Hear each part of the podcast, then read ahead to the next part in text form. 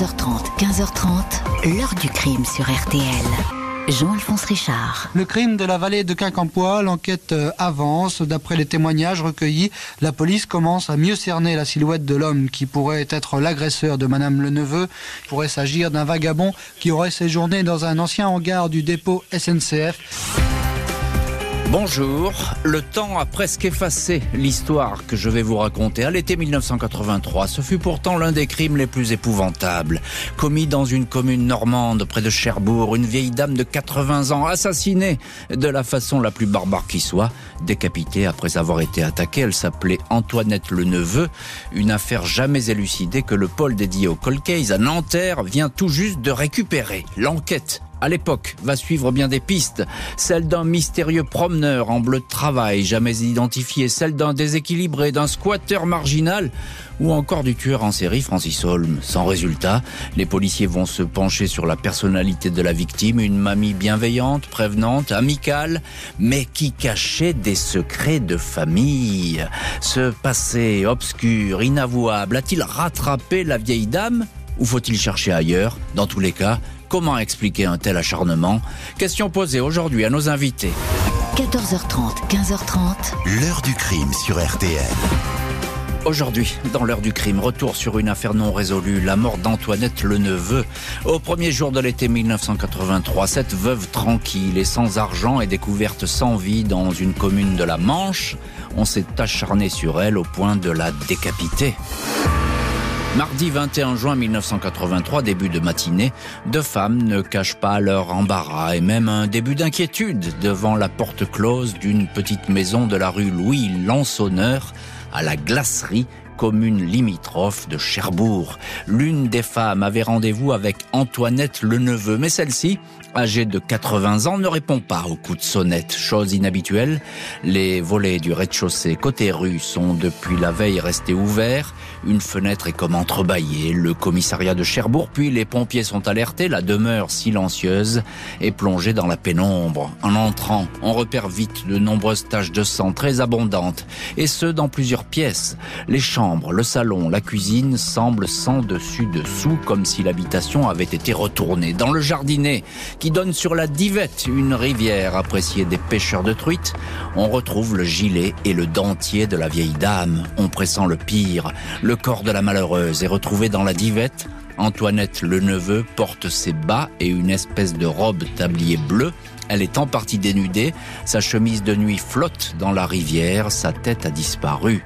La décapitation a été très franche, comme pourrait procéder un boucher professionnel. Il y avait incontestablement eu lutte, notamment sur le lit, va raconter l'ancien commissaire et chef de la sûreté urbaine de Cherbourg au journal La Presse de la Manche, ajoutant Il nous suffisait de suivre les traces, son corps ayant été, me semble-t-il, défenestré, puis traîné dans le jardin jusqu'à la rivière. Nous tous très choqués. Antoinette le neveu a été attaquée, frappée à l'arme blanche, des coups de couteau ou d'une espèce de ciseau. Les policiers font le tour de l'habitation. Il se peut que l'agresseur soit entré par le jardin. Le mastic d'une vitre a été enlevé dans le petit garage. Totalement indépendant de la maison, le meurtrier a pris soin de sectionner les fils du téléphone et même de détériorer le compteur électrique dans le but manifeste de couper la vieille dame de l'extérieur. Selon le légiste, la mort remonterait à la veille au soir, aux alentours de 21h30. Ce soir-là, un chauffeur de taxi a déposé Antoinette chez elle vers 18h30. Elle revenait du salon de coiffure. Les policiers ne croient pas à un cambriolage. Quelques billets de banque n'ont pas été touchés, tout comme une poignée de vieux bijoux.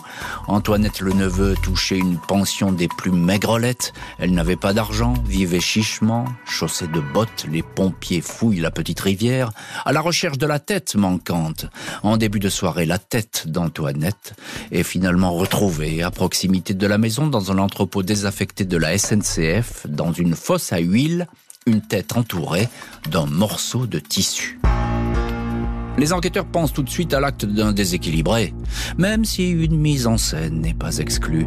Les premiers suspects concernés sont ces marginaux qui squattent les entrepôts ferroviaires désertés du secteur.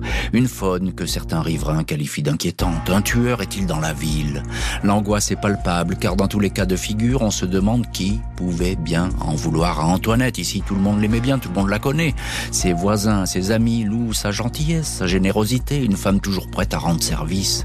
Présentée comme une veuve sans enfant vivant dans cette maison depuis le début des années 60, on sait que son mari, inspecteur central des douanes à Cherbourg, est décédé en 1964. On ne sait rien d'autre, car la vieille dame ne parlait jamais de son passé. Même ses intimes ignorent tout de sa vie. Et on va voir au fil de cette heure du crime que l'existence, le passé d'Antoinette le Neveu est bien plus complexe qu'il n'y paraît. Reste à savoir si ce passé a un lien avec cet assassinat ou plutôt cette tuerie, cette boucherie. Tout le monde, pompiers, policiers, journalistes locaux arrivés sur les lieux, sont tous choqués par cette scène de crime qui est véritablement épouvantable. Bonjour Ludivine Lagneps. Bonjour Jean-Alphonse. Merci infiniment d'avoir accepté l'invitation de l'heure du crime. Vous êtes journaliste à la presse de la Manche et votre journal, la presse de la Manche, euh, a sorti sous votre signature une très longue enquête sur la mort d'Antoinette le neveu. Euh, C'est d'ailleurs une enquête qui est disponible sur votre site internet, le site de la presse de la Manche, le mystère de la femme sans tête. Alors évidemment, quand nous, à l'heure du crime, on a vu euh, cette série dans ce journal, eh ben, on a tout de suite tilté parce que cette affaire on ne la connaît pas. Et effectivement, elle est un petit peu euh, passée aux oubliettes avec euh, les années qui se sont écoulées. Cela fait 40 ans que le meurtre a été commis. Euh, ce qui marque Ludivine Lagneps, vous la connaissez parfaitement donc cette affaire, ce qui marque tout de suite, c'est l'extrême violence des faits. Ben oui, parce que déjà, ce qu'on peut dire, c'est que c'est un, un, crime qui est peu commun pour la ville qui est Cherbourg au début euh, des années 80, mmh. où il y a peu de crimes de sang. Un magistrat de l'époque me disait, euh, à cette époque-là, il y avait un crime de sang par an, police et gendarmerie réunis. Très peu. Donc c'est c'est très très peu. Le légiste lui-même me disait, euh, voilà, on faisait une poignée d'autopsies par an à cette époque-là, des crimes violents pour lever des, des, doutes sur des morts suspectes. Donc, donc oui, d'abord c'est inattendu et c'est extrêmement violent parce qu'on mmh. constate que cette octogénaire euh, est agressée dans sa chambre, elle reçoit des coups de couteau. Euh, on sait qu'elle s'est vigoureusement euh, défendue, que son mmh. corps a été traîné, décapité, euh, a priori post-mortem au bord de cette rivière. Et, et ça s'arrête pas là, puisque j'ai envie de dire, en plus sa tête est jetée euh, dans ce dépôt désaffecté de l'autre côté de la rivière. Donc, c'est beaucoup pour cette femme sans histoire de 80 ans et, c'est beaucoup pour Cherbourg. Mais on a presque le sentiment, bon, évidemment, on s'est acharné, ça, c'est un euphémisme lorsqu'on voit la scène de crime. Mais on a presque l'impression qu'on a voulu l'humilier. Elle est à moitié déshabillée. On, a enlevé sa tête. On, l'a jetée un petit peu comme un paquet dans cette rivière. Ouais, alors j'ai essayé de, de, chercher à comprendre ce que pouvait signifier euh, cette décapitation, sa, sa, portée symbolique. Euh, j'ai parlé à des psychologues qui sont hmm. spécialisés dans ces questions-là, et, et, oui, la, la, souvent la, la décapitation n'intervient euh, n'intervient pas par hasard. C'est quelque chose de personnel, de presque d'intime, ou en tout cas qui traduit une proximité émotionnelle entre la victime et son auteur. En tout cas, il y a la volonté de supprimer hmm. son, son identité, son visage et, là, il y a, beaucoup de choses qui s'empilent, sa tête, son corps. Euh, donc on a du mal à, faire un peu le tri dans tous ces éléments. Et oui, évidemment, on pense, je l'ai dit, à un déséquilibré. Euh, le fait est, c'est que euh, ce déséquilibré, encore une question, Ludivine Lagneps, ce, ce déséquilibré, déséquilibré, pardon, il semble bien connaître la disposition de cette maison, les habitudes de la maison, puisqu'il va trafiquer le compteur électrique, couper les fils du téléphone. Il faut savoir où ça se trouve, tout ça. Bah, tout à fait, parce que c'est une maison un peu particulière. Euh, on a donc, euh, enfin, vous l'avez dit, ce garage indépendant sur le côté. Euh, il fallait quand même savoir que les fils du téléphone et le compteur étaient à l'intérieur. Mmh. Et puis, il donne sur la route. C'est une route assez passante. On est au mois de juin à 21h30, a priori, dans ces eaux-là. Il fait, il fait jour. Mmh. Euh, pour ce qui est de la maison, euh, oui, elle est un peu biscornue. On entre en réalité par le premier étage côté route, il y a les chambres de chaque côté. On descend un escalier, on arrive à l'étage inférieur où on a euh, cuisine, salon, cellier, etc. Et mhm. ce, là, ça donne sur le jardin qui descend, sur cette rivière et sur le dépôt de l'autre côté. Donc on, on, est dans un mouchoir de poche, mais c'est une maison quand même un peu particulière, oui. bonjour Philippe Bertin. Bonjour Jean-Alphonse Richard. Merci infiniment d'être aujourd'hui avec nous dans le studio de l'heure du crime. Alors vous êtes également euh, normand, mais vous travaillez vous euh, journaliste pour la Manche Libre et Tendance Ouest. Évidemment cette affaire dans, dans la région, on en a entendu beaucoup parler. Et, Absolument. Et, vous aviez été euh, évidemment au courant de, de, de, cette histoire qui est non résolue.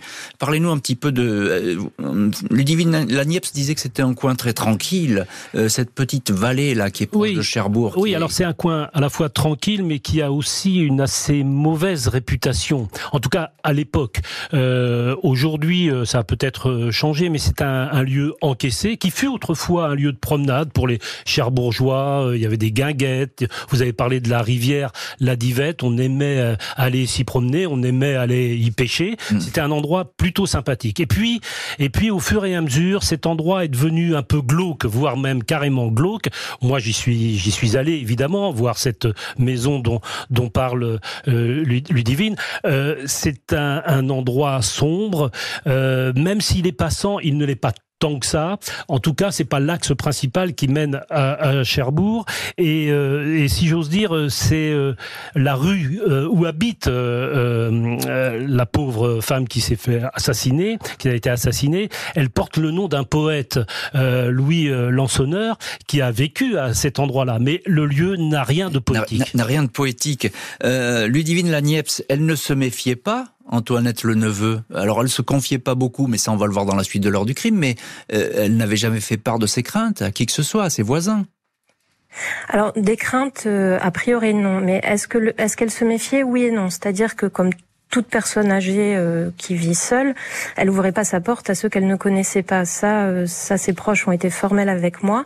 Euh, il y avait d'ailleurs une, elle avait une chaînette, vous savez, à sa porte d'entrée. en revanche, elle avait une, une vie sociale qui était assez riche. Elle recevait euh, ses amis, ses voisins, des membres de la famille de son défunt mari. Et voilà, donc il n'était pas rare de la voir recevoir du monde, notamment le midi, de, donc tous ces gens-là, mais aussi leurs euh, leurs copains. Donc voilà, c'est une vieille dame qui aime la mmh. jeunesse, qui aime être entourée, et on imagine très bien qui aime cuisiner et recevoir. L'enquête s'oriente donc vers quelqu'un qui connaît le coin, mais pourquoi une haine si féroce? Quelques jours après la découverte du corps sans tête d'Antoinette le Neveu, une information judiciaire pour assassinat commis avec acte de torture et barbarie est ouverte. C'est une affaire qui a ébranlé tout le monde. Population, enquêteur, magistrat, une décapitation, c'est peu banal. Il y avait beaucoup d'émotions, racontera l'ancien procureur de Cherbourg au journal La Presse de la Manche. Les policiers locaux, épaulés par leurs collègues du SRPJ de Caen, ne perdent pas une minute. Un homme qui était en relation avec la victime, décrit comme un esprit un peu simple, instable, est le premier arrêté, placé en garde à vue. Ses déclarations sont fluctuantes, confuses, difficiles à suivre. Certes, il connaît Antoinette, mais ce qu'il raconte sur le crime est incohérent et ne concorde pas avec d'autres témoignages. Il est relâché, il fallait vérifier le voisinage. Les gens du coin, au départ, ont pensé qu'on trouverait quelque chose dans l'entourage géographique ou parmi des jeunes connus de la police. Mais très vite, nos premières pistes ont été abandonnées, concède l'ancien procureur Jean-Jacques Zirnelt. Les enquêteurs de Cherbourg, emmenés par le commissaire Bernard Finance, vont demeurer concentrés sur la piste locale pendant six bons mois. Un signalement parvenu très tôt dans le dossier, les intrigues au plus haut point. Le lundi 20 juin, veille de la découverte du corps, entre 21h15 et 22h15, des pompiers combattent un feu de broussailles en surplomb de la rivière La Divette et de la rue Louis Lansonneur, le domicile de la victime. Ils voient alors passer à pied un homme, seul, en bleu de travail, plutôt jeune Il traverse les voies, enjambe une barrière, s'éloigne en direction de Cherbourg. Il a gardé la tête basse quand il est passé près de nous, va indiquer un pompier. Quelques minutes plus tôt, l'homme en bleu de travail a été aperçu par des pêcheurs, des riverains en train de rôder de part et d'autre de la rivière. Des voisins d'Antoinette l'ont vu en contrebas du jardin. Autant de témoignages précieux. C'est en effet à cette heure-là que la vieille dame a été assassinée. Les recherches pour retrouver cet inconnu vont se multiplier, sans succès. Deux ans plus tard, un portrait robot, visage rond, cheveux bruns, mi-longs, est publié dans les journaux. L'appel à témoins demeure sans écho.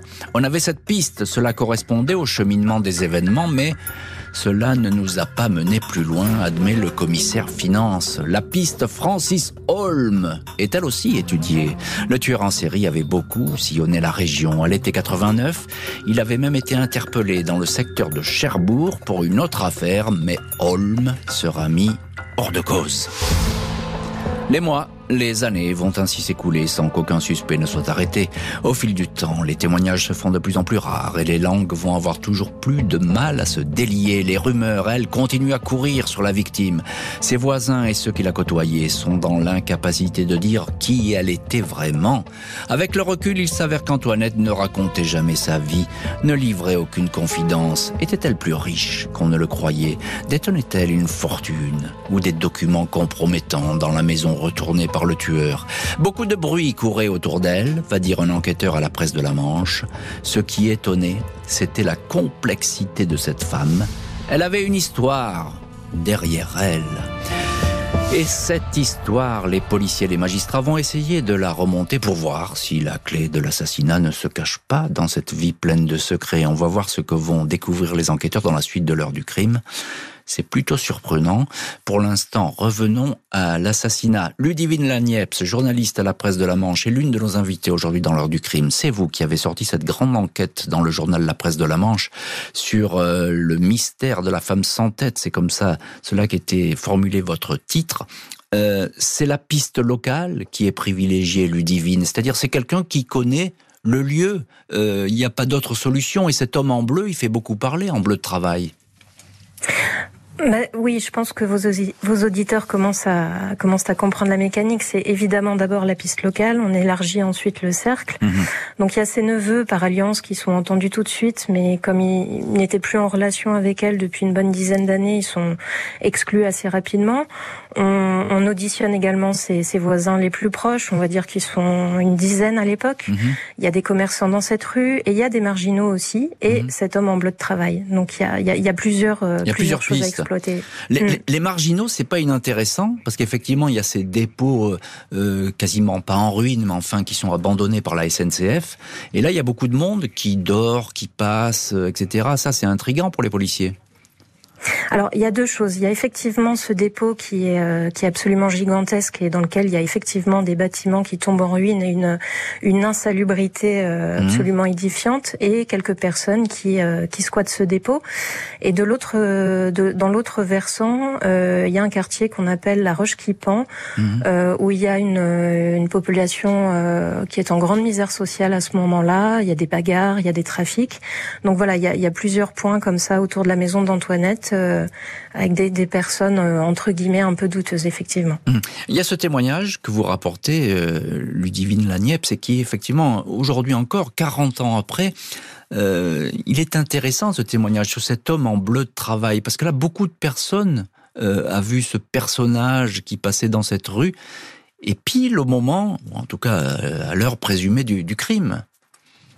Ouais, c'est euh, c'est quelque chose de très important, euh, peut-être même de capital, mais c'est mmh. aussi la la pièce qui manque dans le puzzle, c'est-à-dire que on a ce, ce, jeune homme en bleu de travail qui porte des baskets blanches qu'on voit euh, aller et venir euh, avec à un moment donné un sac à la main. Euh, c'est un témoin numéro un officiellement, mais on, on imagine bien qu'on aurait quelques questions à lui poser parce qu'il est là le jour du crime, au moment du crime. Il y a des voisins d'Antoinette qui le voient euh, dans le jardin, il y a des pêcheurs à la truite qui le voient dans la rivière. Il y a d'autres riverains qui sont un petit peu plus loin dans la vallée. Il y a des pompiers également qui sont en intervention ce soir-là, un peu plus loin. Mm. voilà, et cet homme va passer à côté, euh, entre guillemets, de tout ce beau monde. On va le voir. Euh, il va pas réellement se cacher, mais il va pas engager de conversation non plus. Et, et voilà, c'est Ça reste un mystère, cet homme. Ça reste un mystère parce qu'il faut bien le préciser, Ludivine, euh, personne ne le connaît, cet homme, ou plutôt personne ne le reconnaît. A priori, non. En tout cas, euh, hmm. pour ce que je sais, il ne s'est jamais manifesté ou n'a jamais été. Il n'y a, pas eu de euh, témoignage qui a dit, bah, c'est le fils machin ou c'est monsieur machin, etc. Aucun. À ma connaissance, non. Hmm. Mais je ne suis pas dans les secrets de l'enquête. Mais à ma connaissance, non. Mais enfin, si, tel avait été le cas, je suppose que des vérifications auraient été entreprises, euh, évidemment. Euh, Philippe Bertin, vous êtes également l'un de nos invités aujourd'hui dans l'heure du crime, journaliste pour la Manche Libre et Tendance Ouest. Vous connaissez très bien ce coin, cette région, et vous connaissez euh, très bien la glacerie, l'endroit où, où, est morte Antoinette le neveu. Tout de suite, euh, mais ça on n'y échappe pas, euh, les rumeurs, parce que dès qu'on trouve pas, dès qu'il n'y a pas de piste, eh bien tout le monde s'excite. Euh, les rumeurs, les fantasmes ne vont cesser de courir. Absolument, il y a des, rumeurs et il y a une psychose qui s'empare aussi de, la ville. Mais avant, tout cela, avant les, faits que vous avez décrits, Antoinette, elle est, connue de ses voisins, évidemment, d'un petit cercle qui la trouve très coquette, aimable, elle aime bien recevoir, c'est une bonne cuisinière, donc elle est, euh, si j'ose dire, euh, sans histoire. Cette, euh, oui, c'est une bonne mamie, quoi. C'est une bonne mamie. Et puis, en effet, après le crime, il va se passer deux choses. La psychose. Il y a beaucoup de gens du même âge qu'Antoinette qui vont appeler le commissariat parce qu'ils sont très inquiets de, de ce qui s'est passé. Ludivine tout de suite le, le disait. C'est quand même pas un crime courant et c'est un crime exceptionnel pour le moins hors norme à Cherbourg, mais comme ailleurs. Mais c'est un crime hors norme. Et donc là, les, les gens prennent peur. Et puis il y a deuxième, un deuxième phénomène. En effet, on commence à parler et on se dit que cette femme euh, cache peut-être euh, des secrets, peut-être qu'elle a un magot chez elle, peut-être qu'elle a beaucoup d'argent et peut-être c'est pour cela que, euh, en effet, euh, elle a été euh, attaquée et assassinée de la sorte.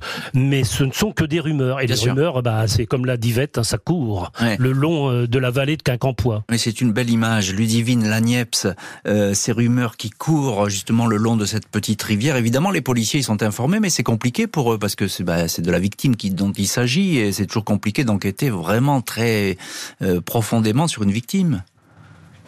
C'est toujours compliqué, d'autant que elle a, eu une vie euh, assez euh, riche dans plusieurs départements, régions différentes. Donc il faut remonter tout ça. C'est une femme qui est née en 1902, donc qui a connu les, les deux guerres mondiales, qui a été euh, voilà, qui a eu une vie de mm. famille aussi euh, compliquée. Donc il faut remonter tous ces éléments avec euh, avec des zones d'ombre et jusqu'aujourd'hui il persiste euh, des zones d'ombre, oui. Et il y a très peu de témoignages d'ailleurs sur ce passé, hein, puisque juste en un mot, elle, elle se confiait pas, Antoinette.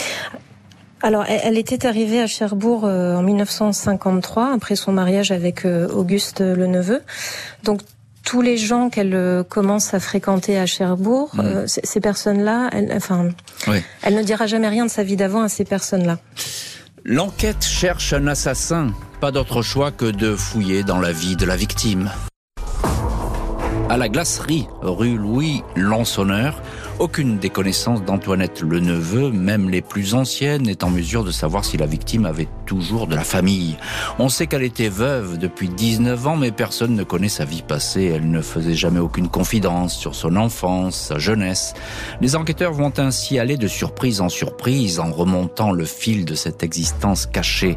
Antoinette, originaire de l'Est de la France, a été mariée une première fois à un mécanicien originaire de l'Eure. Elle a eu deux enfants, une fille, Janine, puis un garçon, Paul, mais elle a soudain disparu après la naissance de celui-ci. Antoinette aurait été chassée par son mari et sa belle famille pour une sombre affaire de vol dans une maison où elle travaillait. Elle ne reviendra plus jamais au domicile familial. Une chape de silence va retomber sur cette histoire. Antoinette se remarie en 1953 au fonctionnaire des douanes Auguste le neveu. Elle n'aura pas d'autres enfants entre-temps. Depuis son départ de chez elle jusqu'à la fin de la guerre, personne ne sait quelle a été la vie d'Antoinette. Pour beaucoup, c'est dans ce passé mouvementé et très sombre qu'il faut rechercher la cause de la mort d'Antoinette. Quelque chose de son passé serait venu la rattraper ici, ce qui expliquerait qu'on ait fouillé la maison, dit un témoin. Une psychologue interrogée par la presse de la Manche confirme que le sentiment de vengeance peut durer dans le temps, sauter des générations. La psy poursuit. Dans le cas d'Antoinette, il y a une violence haineuse qui se poursuit jusque sur son cadavre. Mais qui donc aurait voulu faire payer à Antoinette le neveu une quelconque trahison? Les enquêteurs n'ont pas obtenu de réponse à cette question. Et dans cette heure du crime, on retrouve l'une de nos invités qui est au téléphone de l'heure du crime aujourd'hui, euh, Ludivine Lagneps, journaliste à la presse de la Manche. La presse de la Manche, eh c'est le journal qui a, qui a refait toute cette enquête qui sort une formidable série euh, d'articles qu'on peut retrouver d'ailleurs sur Internet, sur le site de ce journal, la presse de la Manche. Euh, Ludivine Lagneps, ce passé, on en parlait, on l'évoquait tout à l'heure, ce passé d'Antoinette, de la victime, il a été fouillé non sans mal parce que cette histoire familiale, elle est chaotique. Et du coup, on va s'interroger, est-ce que c'est pas là la clé, la clé du crime? Oui, il y a, des questions à se poser parce que euh, effectivement, où, euh, où était-elle euh, pendant la Seconde Guerre mondiale? Comment a-t-elle subvenu a priori seule à ses besoins? C'est des questions qu'on peut se poser. Est-ce qu'elle a mm. été amenée à faire des choses pour survivre ou pour Enfin voilà, on, on peut se poser tout un tas de questions. Et donc c'est une période trouble. Elle était a priori à Paris, mais sans certitude. Donc c'est difficile de refaire ce passé. Elle, euh, elle sortait de cette première euh, relation où elle a eu donc deux enfants. On imagine le traumatisme pour elle de les abandonner, puis de, de divorcer 15 ans plus tard après 15 euh, ans de séparation et d'absence. On, on, imagine bien qu'en 1945, elle ne doit pas en être très fière non plus. Mmh. Et peut-être qu'on comprend mieux aussi pourquoi, quand elle arrive à Cherbourg en 1953, elle ne va pas faire étalage de du fait qu'elle a perdu ses droits parentaux et de son divorce. Alors elle a perdu ses droits effectivement, puis à l'époque c'est quelque chose qui compte. Aujourd'hui c'est j'allais dire c'est devenu banal, mais enfin on n'y fait plus trop attention. Mais à l'époque c'est quelque chose de, très grave et presque un peu d'infamant. Eh, est-ce qu'elle continue à voir sa famille euh, ou, plus du tout sa, famille euh, avec ses enfants? Alors, ce que je sais, ce qu'on a pu retracer avec ses descendants, c'est que elle a, elle a tout de même vu ses deux enfants une fois ou deux, euh, alors qu'ils étaient, disons, euh, adolescents. Donc, elle avait quand même visiblement été autorisée à venir leur rendre visite. Donc, on les voit sur des photographies, euh, voilà, très endimanchées, euh, bien apprêtées pour rencontrer leur mère. Mais ce qui est certain, c'est que après ça et à partir du moment où elle est à Cherbourg, il n'y a plus aucun contact. Hum. Alors, c'est extrêmement intrigant ce que vous nous racontez, Ludivine Lanief. C'est je que les, les policiers se soient penchés euh, sur ce mystère. Philippe Bertin, vous êtes journaliste pour La Manche Libre et Tendance Ouest. Est-ce que, euh, est-ce que ce passé euh, cache vraiment un secret euh, indicible On n'a pas encore tout à fait la, clé. Il y, a, des indices comme ça, mais on a du mal à. C'est la question. C'est une des grandes mm. questions que soulève cette, cette affaire, parce que, en effet, entre 1929, remettre dans le contexte, où elle quitte. Où elle est chassée. Elle est chassée. priori, elle hein. quitte. Elle est chassée pour un vol qu'elle aurait commis peut-être dans cette maison où travaille également son mari, comme euh, chauffeur. Elle, elle fait le, elle est employée de maison, elle fait le ménage, et tout d'un coup, elle doit quitter cette maison, elle doit quitter euh, son mari qui la chasse, et elle doit quitter ses enfants. Et à partir de ce moment-là, et, et jusqu'en 1945, où le divorce est prononcé à ses torts, on ne sait pas ce qui se passe, on ne sait pas où elle est, on ne sait pas ce qu'elle fait, comme le disait, comme le soulignait justement euh, Lidivine, et peut-être dans ce laps de temps-là se situe une des clés de cette histoire. C'est peut-être pas la seule, mais c'est peut-être une des clés, une des pistes. Et ce sur quoi euh, on peut s'interroger, en effet, c'est le rôle qu'elle a pu jouer entre ce moment où euh, elle est chassée. Qui, est, qui elle a vu, etc. Absolument. Qui elle a vu, qui elle a rencontré, ce qu'elle a fait, où était-elle, comment elle a subvenu à ses besoins, toutes sortes de questions qui, qui se posent et sur lesquelles elle n'est jamais euh, intervenue, à, ma connaissance. En tout cas, on n'a jamais su ce qui s'était passé dans cette, ce laps de temps de plus de 15 ans. Hum. Euh, Ludivine Laniep, un mot là-dessus. Euh, la piste du passé, elle intéresse les policiers réellement? Ils vont vraiment se plonger là-dedans? Oui, ça c'est une certitude, c'est qu'ils vont ils vont remonter euh, dans sa vie. Alors je, je ne sais pas jusqu'où et dans quelle mesure, mais ils l'ont fait, ça c'est certain. Euh, j'ai fait mes, mes, propres recherches, donc c'est aussi le sujet de cette série. Mais voilà, je pense qu'il y a des zones d'ombre euh, pour tout pour tout le monde. Cependant, je, je reste assez prudente euh, sur ce point. Euh, sur l'idée d'une vengeance ou de quelque chose qui serait venu la rattraper. Alors c'est tout à fait, tout à fait plausible, mais le commissaire Bernard Finance a attiré mon attention là-dessus en disant attention aussi mmh. aux, fantasmes qui peuvent naître autour de ça. Et une, une ancienne, une, une personne qui travaillait à l'époque sur le dossier en 83, elle aujourd'hui, euh, cette personne balaye totalement mmh. cette hypothèse. Euh, donc voilà, je, je, reste quand même extrêmement prudente sur cette période-là, mais sans plus d'éléments non plus pour juger. On peut se poser la question, c'est ce que vous nous dites. La piste privée aboutit à une impasse, mais la justice ne va pas baisser les bras.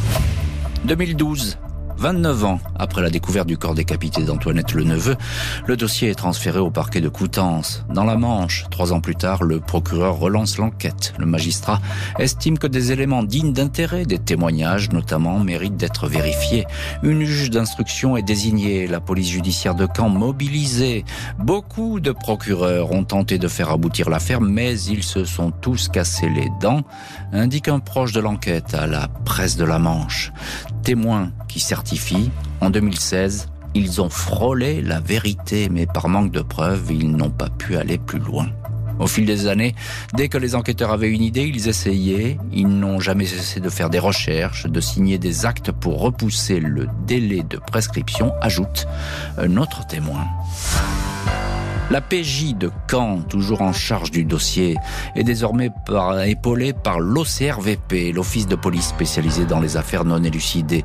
La chasse aux témoignages est ainsi relancée. Mai 2023, le parquet de Coutances transmet la procédure au pôle des Case à Nanterre. Le dossier ne sera donc pas prescrit. Depuis cette date, les juges du pôle ont toute latitude pour réentendre des témoins et exploiter les indices recueillis à l'époque. Et effectivement, des indices, eh ben, en fait, il y en a beaucoup sur cette scène de crime, scène ancienne. Alors évidemment, à l'époque, on ne recueille pas les indices de la même manière qu'aujourd'hui. On est sans doute un petit peu plus brouillon, on est un petit peu moins prudent. Euh, Ludivine Lagneps, journaliste à la presse de la Manche, et, c'est vous qui signez cette très longue enquête sur la mort d'Antoinette euh, Le Neveu, enquête qu'on peut retrouver sur le site euh, internet de la presse de la Manche. Je le disais, il y a des indices, il y en a, des empreintes en pagaille dans cette maison où est morte Antoinette Le Neveu. Est-ce que ces indices, on est 40 ans après, est-ce que ces indices peuvent parler? Déjà Est-ce qu'on a conservé toutes ces pièces ou pas dans l'enquête? Les indices, effectivement, il y en a eu. Euh, on parlait tout à l'heure du, du, billet euh, qui avait été trouvé euh, dans sa chambre. il y avait du sang dessus. il y a tout un tas d'effets hein, personnels. Oui, tout à fait.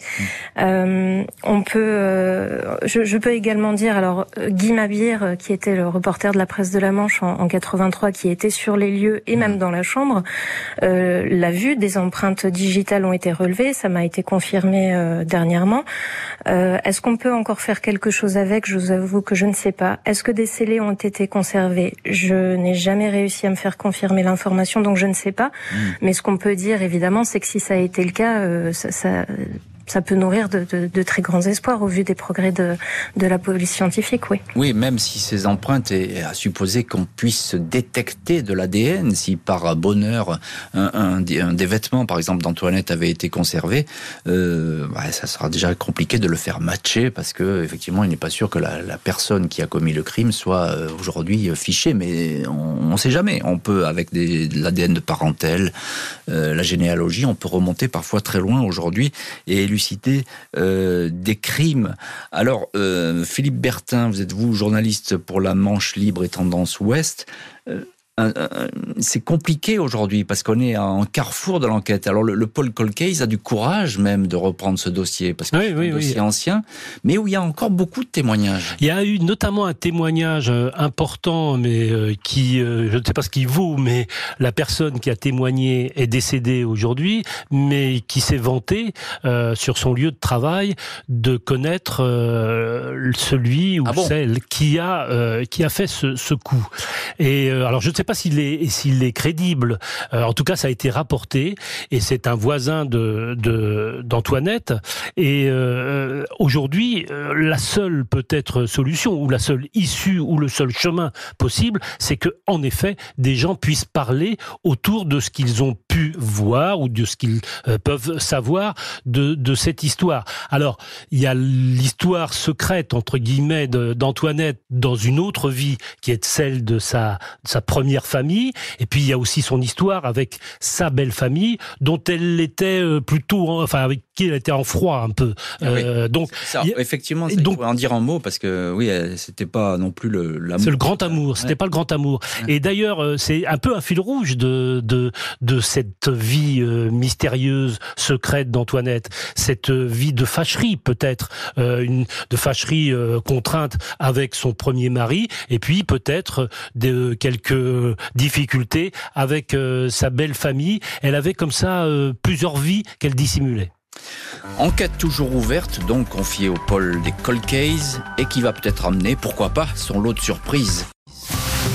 40 ans après la mort d'Antoinette le neveu, d'anciens témoins sont aujourd'hui susceptibles d'être réentendus. En 1983, son premier mari, alors âgé de 81 ans, avait appris la mort de son ex-épouse lors d'une visite des gendarmes. Je suppose que tous les gens qui ont eu un lien avec Antoinette étaient des suspects potentiels.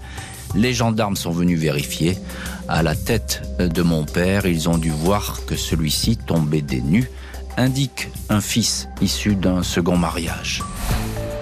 Le 28 juin 1983, lors des obsèques d'Antoinette à l'église Notre-Dame du Roule à Cherbourg, Janine et Paul, ses enfants, avaient assisté aux obsèques de leur mère, une femme qu'ils n'avaient plus vue depuis des décennies. C'est une enquête euh, difficile parce que nous disposons de très peu d'éléments et je vous dis, je reste réservé sur l'issue, ou du moins la rapidité de l'issue. C'était pas du pessimisme, mais en tout cas de la clairvoyance de la part du commissaire Bernard Finance, dont on entend la voix euh, dans ce document sonore, parce qu'il ne savait pas effectivement, il n'y avait pas beaucoup de pistes pour savoir comment euh, aller pouvoir être élucidée cette, cette affaire. Euh, Ludivine Lagneps, on vous retrouve dans cette heure du crime, journaliste à la presse de la Manche, le journal qui a fait toute une enquête sur, sur cette histoire. Vous avez, euh, lors de votre enquête, pu euh, approcher la famille d'Antoinette le neveu, une famille qu'elle ne voyait plus, et notamment ses enfants. Qu'est-ce que qu'est-ce qu'ils disent de, de, la mort de, de leur mère? Alors, je, je n'ai pas approché ces enfants pour la simple et bonne raison qu'ils sont décédés, mais en revanche, j'ai hmm. approché ces petits-enfants. Ces petits-enfants, pardon. Hmm. Oui, oui. Euh, donc, de ce que eux rapportent des propos donc des enfants d'Antoinette à l'époque, euh, en réalité ils en disent pas grand-chose. Euh, hmm. Janine et Paul, ses enfants, puisqu'ils n'avaient pas vu leur mère depuis des, des, décennies. Mais ils sont allés à son enterrement, ils ont rencontré euh, les voisins les plus proches d'Antoinette qui lui ont parlé de, de, leur mère. Ils sont allés dans cette maison, ils ont pris quelques affaires, euh, mais ils n'en diront pas hmm. plus à leurs propres descendants par la suite. C'est c'est aussi un trait de cette affaire, c'est que quelle que soit la famille dans laquelle on est à toutes les époques de la vie d'Antoinette, il y a beaucoup de silence, beaucoup de secrets, euh, des jeunes qui n'osent pas forcément poser des questions aux plus anciens. Donc euh, voilà, beaucoup de choses qui sont restées entre guillemets dans des, boîtes en carton. Oui, c'est ça. Donc et on n'a pas toujours pas ouvert ces boîtes en carton comme comme vous le dites. Alors Ludivine Lagneps, euh, juste un petit retour dans le chapitre précédent, lorsque l'affaire était au parquet de Coutances, il y a un des témoins qui vous a dit, ben on n'était pas très loin de la vérité. Euh, qu'est-ce qu'il voulait dire par là, ce témoin? Ils ont vraiment, euh, à un moment donné, ça a failli basculer cette affaire? Je ne peux pas le dire, j'ai pas toutes les réponses à ces questions-là, mais euh, effectivement, il semblerait qu'il soit passé proche d'une d'un début de vérité peut-être. Hmm. Euh, mais c'est aussi une affaire qui depuis 40 ans euh, souffre aussi entre guillemets du silence des enquêteurs et des procureurs. C'est difficile d'avoir des, des informations. Euh, alors oui, il y a le secret de l'instruction, euh, c'est une chose, mais je, crois qu'il faudrait commencer à lever certaines choses pour avoir davantage de témoignages peut-être. Et ça, vous avez tout à fait raison, parce que cette enquête, c'est l'archétype même du secret. Alors on a le secret d'un passé avec cette, vieille dame décapitée, c'est quand même pas banal, euh, et puis il y a le secret dans le dossier qui a été permanent. Effectivement, ça veut dire qu'il y a peut-être des choses qui sont très intéressantes dans le dossier, et là, effectivement, au pôle des cold case, on va pas passer à côté, parce que il y a vraiment une task force, il y a une, équipe qui va euh, s'emparer de ce dossier. Euh, Philippe Bertin, journaliste pour la Manche Libre et Tendance Ouest. Alors les, les témoins, ils sont, il y a peu de personnes qui se sont exprimées même à l'époque, les témoins. Mais aujourd'hui, on peut trouver un témoin qui va parler parce qu'il aura peut-être entendu dans sa famille quelque chose là-dessus, etc. Vous ah. parliez tout à l'heure de, de, de, certains témoignages qui étaient oui, troublants. Oui, absolument. Bah, le, le, le, voisin euh, qui avait euh, fait cette confidence à ses collègues de, de, de travail et qui euh, dit, moi je, je l'ai lu dans la presse, et qui, qui dit, euh, je sais qui a fait le, la chose, mais je ne le dirai pas. Alors peut-être que par euh, ensuite par les filiations, peut-être qu'on on va trouver d'autres témoignages de la sorte. Il y avait la, la voisine aussi, euh, Solange, euh, qui avait elle-même été accusée euh, du, du, crime, dont les descendants peuvent parler aussi, peut-être, je, je n'en sais rien. En tout cas, c'est une affaire à, à, tout point fantastique. Oui. Moi qui ai suivi pas mal d'affaires dans le département de la Manche et en Normandie, je peux vous dire que c'est l'une des grandes, grandes affaires et, qui perdure encore aujourd'hui. Et effectivement, alors ces témoins qui peuvent toujours se manifester, il y a un appel à témoins hein, qui, est, qui est diffusé en ce moment, qui est toute personne qui dispose d'informations peut appeler. On va vous donner le numéro et puis on le mettra sur le site de l'heure du crime aussi. Peut appeler le 0835 83 35. Euh, on vous donnera les coordonnées aussi des boîtes mail euh, où on peut joindre, effectivement, où on peut témoigner de manière euh, anonyme. Ludivine Lagneps, on, on peut même s'adresser à votre journal, hein, finalement, si, si on veut témoigner. C'est pas trop tard? C'est, il n'est jamais trop tard que Bien ce sûr. soit euh, vers nous, vers les enquêteurs. Et je, je voudrais ajouter une petite chose, c'est que depuis des mois, voire des années que je travaille sur cette affaire, et également au fil de la publication de notre série cet été, ce que j'ai pu euh, constater avec joie entre guillemets bien évidemment, c'est que on reçoit des témoignages à, à chaque fois qu'on reparle de cette affaire, on a de, de nouvelles personnes qui se manifestent, soit vers nous, soit vis-à-vis -vis des enquêteurs, et ça c'est bien et c'est vraiment ce dont on a besoin aujourd'hui. Merci beaucoup Ludivine Lagneps et Philippe Bertin d'avoir été les invités de l'heure du crime. Merci à l'équipe de l'émission, rédaction en chef Justine Vigneault, préparation Marie Bossard, réalisation Jonathan Griveau. L'heure du crime, présenté par Jean-Alphonse Richard sur RTL.